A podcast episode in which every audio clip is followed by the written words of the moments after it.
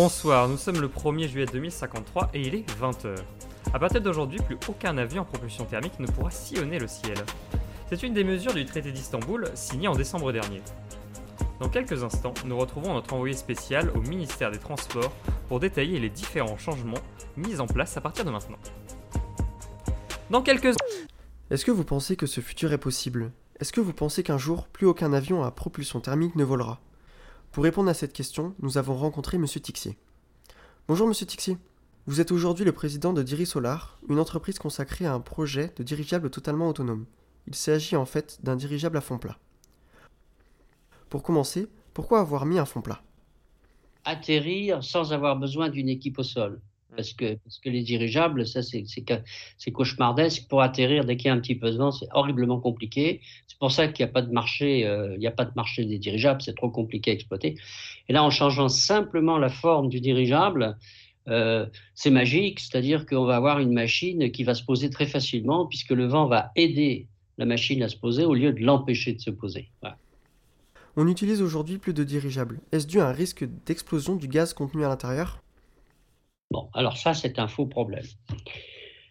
Euh, il y a 100 ans, euh, effectivement, euh, comme gaz porteur, le gaz qui, est plus léger que l'air, donc qui porte le dirigeable, qui lui permet de flotter, on ne connaissait que l'hydrogène.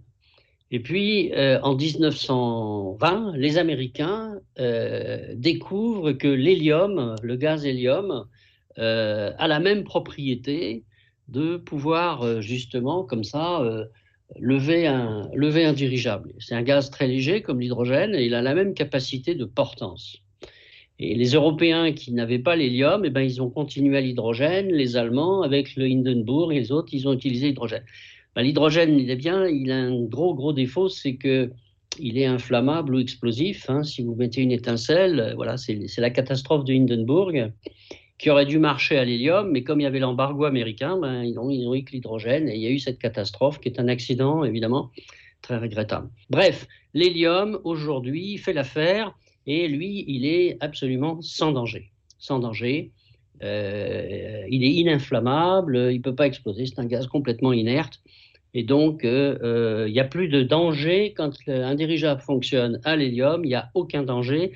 Euh, du type de celui qui a créé l'accident du Hindenburg. Est-ce que le dirigeable pourrait un jour remplacer l'avion? Alors, ils ne remplaceront pas les avions.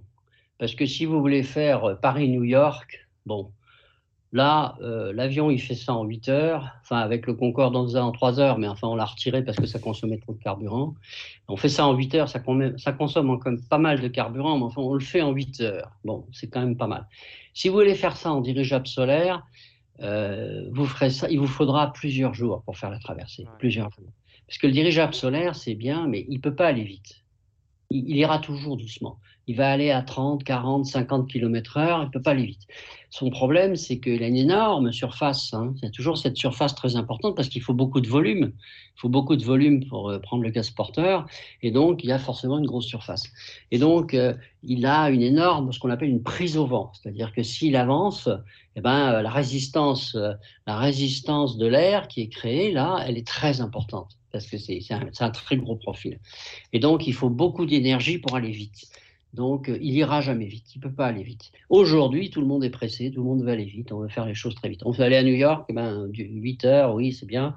Si ça doit durer 3 jours, les gens disent non, j'y vais pas. Quoi. Bon. S'il ne remplace pas l'avion, quel avenir voyez-vous au dirigeable? Ah, Il y a plusieurs types d'applications. Hein. Vous avez l'application euh, la plus immédiate, c'est le, tourisme, ce qu'on appelle le tourisme aérien. Bon, là, il y a une, attente gigantesque depuis toujours. Aujourd'hui, si vous voulez voler avec une montgolfière, il faut mettre 200 euros pour faire un vol. C'est quand même, euh, c'est pas démocratique. Donc, euh, avec le dirigeable solaire de Dirisolar, le prix d'un billet sera de l'ordre de 70 euros pour faire un vol d'une demi-heure ou d'une heure. Et on va pouvoir voler au-dessus de tous les sites magnifiques qui méritent ça. Vous savez qu'au sol, on ne voit pas grand-chose au sol, hein. on, voit mal. Hein. Bon, si vous vous élevez, c'est magnifique, vous voyez des choses fantastiques, fantastiques. Donc, il y a un certain nombre de sites dans le monde qui vraiment méritent d'être vus d'en haut. Alors, ce n'est pas le seul marché, il y a d'autres applications, bien sûr. Toutes les applications de, je dirais, de capture de données, de, de, de Voilà, capture et traitement de données aériennes, parce que quand vous êtes au sol aussi, vous avez du mal à capturer les données, parce que le, relief vous empêche. Quand vous êtes un petit peu en hauteur, vous voyez beaucoup plus de choses, vous pouvez capturer beaucoup de données utiles. Les gens sont plus tentés, effectivement, de faire du transport de charge. Bon, euh, c'est possible, c'est possible. Euh, je suis moins convaincu euh, du transport de charge parce que il y a un truc qui n'est pas négociable. Hein. c'est que pour lever un kilo avec un dirigeable, vous voulez lever un kilo, il faut un mètre cube de gaz porteur. Et ça, il ne changera pas. Ce n'est pas possible de faire mieux. Est-ce que le dirigeable consommera moins qu'un avion? Ah bah, il va consommer beaucoup moins d'énergie, et surtout beaucoup moins d'énergie non renouvelable. L'avion, alors l'avion, il marche au kérosène aujourd'hui, à l'essence en gros. Hein.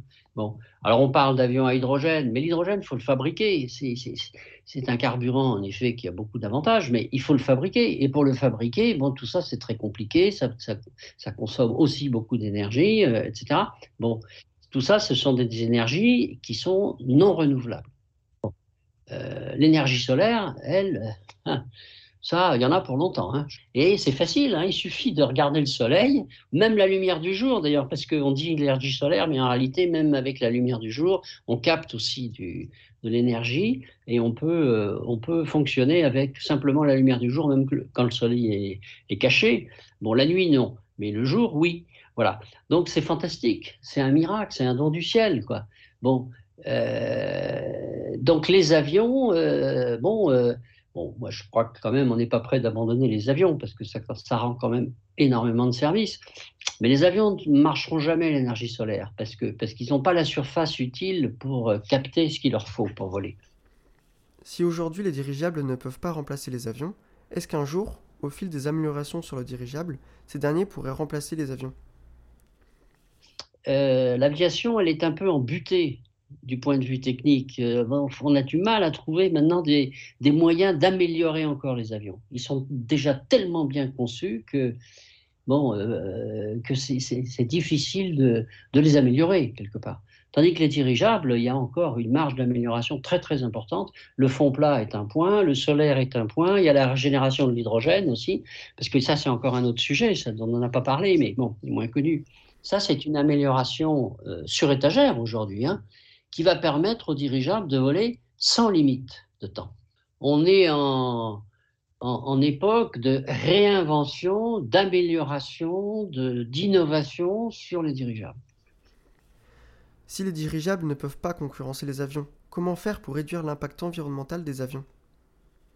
Oui, alors oui, ça, euh, on fait volontiers le procès de l'aviation Bon, je vais vous dire, c'est quand même un peu exagéré. C'est un peu exagéré parce que les avions, euh, ils sont responsables à peu près de 3% de la pollution, l'émission de CO2. Euh, c'est surtout les voitures. Les voitures, euh, les voitures, c'est énorme. Hein. Vous avez énormément de voitures. Et donc aujourd'hui, les émissions de CO2, c'est les avions, c'est pas beaucoup. Mais c'est vrai que c'est pas nul. Hein, on est bien d'accord. Mais bon, euh, il faut en priorité euh, faire des voitures électriques plutôt que de faire des avions électriques, quoi, parce que parce que bon, les voitures électriques c'est assez facile de le faire. Euh, on est on est parti pour d'ailleurs, et ça ça va ça va quand même réduire sérieusement les émissions de CO2. Un grand merci à vous pour toutes vos réponses. Merci et puis ben bonne bonne continuation et au plaisir.